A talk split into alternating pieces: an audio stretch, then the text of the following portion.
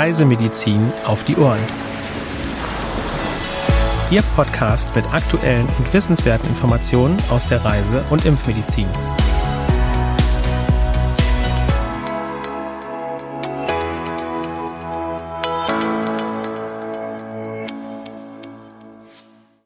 Ein herzliches Willkommen zu unserem Podcast Reisemedizin auf die Ohren. Wir hoffen, Sie hatten alle schöne Osterfeiertage. Durch diese Folge am heutigen Mittwoch, dem 12. April 2023, begleiten Sie wieder meine Kollegin Helena Schmidt und ich, Sandra Wittek. Ein herzliches Willkommen auch von mir. Schön, dass Sie auch diese Woche wieder mit dabei sind. In den aktuellen Meldungen berichten wir heute unter anderem über einige Dengue-Meldungen in Südamerika. Welches Land schauen wir uns denn da zuerst an, Sandra? Ja, wir schauen zuerst in Südamerikas Süden, nämlich nach Argentinien. Seit Beginn dieses Jahres wurden dort bereits circa 25.700 Infektionen mit Denguefieber bestätigt und 14 Menschen sind verstorben. Im vergangenen Jahr sind 750 Menschen erkrankt. Und weiter nördlich in Südamerika, in Bolivien, wurden seit Anfang dieses Jahres bereits ca. 17.400 Dengue-Erkrankungen und 50 Todesfälle bestätigt. Das Departamento Santa Cruz ist besonders betroffen. Im letzten Jahr wurden circa 14.700 Verdachtsfälle gemeldet und neun Menschen sind verstorben. 2021 wurden circa 9.000 Fälle registriert und zwei Menschen sind verstorben. Ja, und auch an der Westküste Südamerikas in Ecuador steigen die Dengue-Zahlen. Seit Beginn dieses Jahres wurden circa 5200 Verdachtsfälle gemeldet. Zwei Menschen sind verstorben. Infolge saisonaler Regenfälle ist die Küstenregion besonders betroffen. 2022 wurden etwa 16.000 Fälle bestätigt und 13 Menschen sind verstorben. 2021 wurden ca. 20.300 Infektionen und 19 Todesfälle registriert. Um eine Dengue-Infektion zu vermeiden, achten Sie auf einen guten Schutz vor den überwiegend tagaktiven Überträgermücken. Und seit Februar 2023 ist außerdem auch eine Impfung gegen Dengue verfügbar. In unserer letzten Meldung geht es noch um eine ganz andere Problematik auf einem ganz anderen Kontinent, nämlich um Smog in Thailand.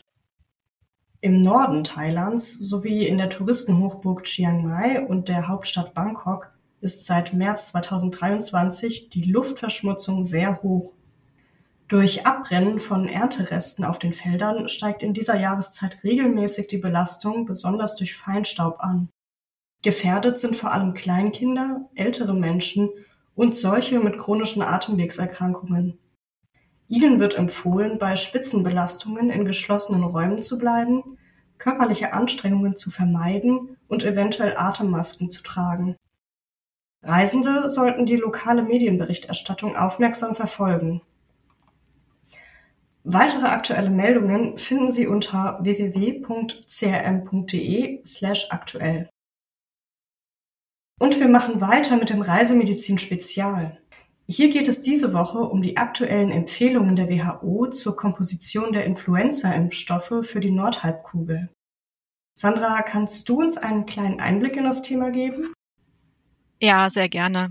Die WHO hat am 24. Februar 2023 die endgültige Zusammensetzung der Saatviren für die Nordhalbkugel bekannt gegeben, die in den Impfstoffen für die Saison 2023-24 eingesetzt werden. Es wurden je ein Influenza A und B-Stamm ausgetauscht. Es gibt separate Empfehlungen für Ei-basierte Impfstoffe und für Zellkulturbasierte Impfstoffe. Der Volltext des Reisemedizin Spezial steht CRM-Kunden im geschlossenen Mitgliederbereich zur Verfügung. Loggen Sie sich dort bitte mit Ihren Zugangsdaten ein. Den entsprechenden Link finden Sie in den Show Notes. Helena, was gibt es denn heute aus der Rubrik CRM in den Medien zu berichten? Reisezeit bedeutet auch Infektionszeit und zur gründlichen Prävention gehören auch Impfungen. Was aber viele vergessen, die Gefahren lauern oft schon vor der eigenen Haustür. In einem Online-Artikel auf www.doccheck.com werden Themen der CRM-Pressekonferenz anlässlich des Anfang März stattgefundenen Forums Reisen und Gesundheit aufgegriffen. Lesen Sie mehr zum Thema mückenübertragene Infektionskrankheiten und deren Prävention.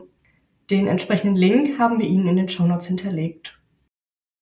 Und wie üblich kommen wir zum Abschluss dieser Folge zum Frage- und Antwort-Special.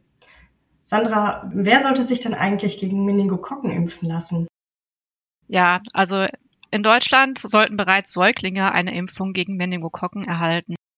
Und das CRM empfiehlt dabei den breitestmöglichen Schutz. Der besteht aus der Gabe einmal der monovalenten Impfung gegen Meningokokken von der Serogruppe B und zusätzlich der tetravalenten Impfung gegen die Serogruppen A, C, W und Y. Im Erwachsenenalter ist die Meningokokkenimpfung hierzulande indiziert bei Personen mit angeborener oder erworbener Immundefizienz sowie bei Laborpersonal, das den Bakterien gegenüber exponiert ist. Als Reiseimpfung ist sie anzuraten bei Aufenthalt in endemischen Gebieten, insbesondere im sogenannten Meningitis-Gürtel Afrikas, bei erwartbarem engem Kontakt zur einheimischen Bevölkerung im Reiseland oder bei Aufenthalt in einem Land mit einem aktuellen Ausbruch. Wie umfassend der Schutz hier sein sollte, ergibt sich aus der Serogruppenverteilung im Reiseland.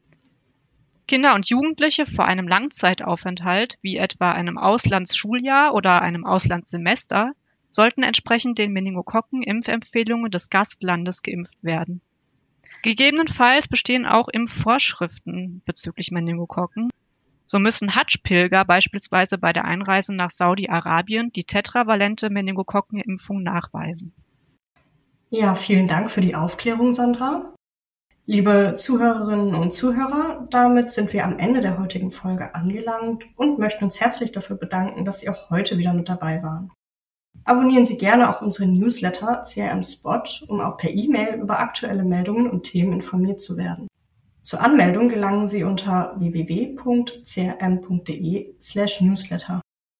Für Anregungen und oder Fragen senden Sie uns gerne eine E-Mail an info@crm.de. Ja, und auch von mir ein herzliches Dankeschön fürs Zuhören. Wir sagen bis nächste Woche und wünschen Ihnen bis dahin eine gute Zeit. Dieser Podcast ist eine Produktion des CRM, Zentrum für Reisemedizin.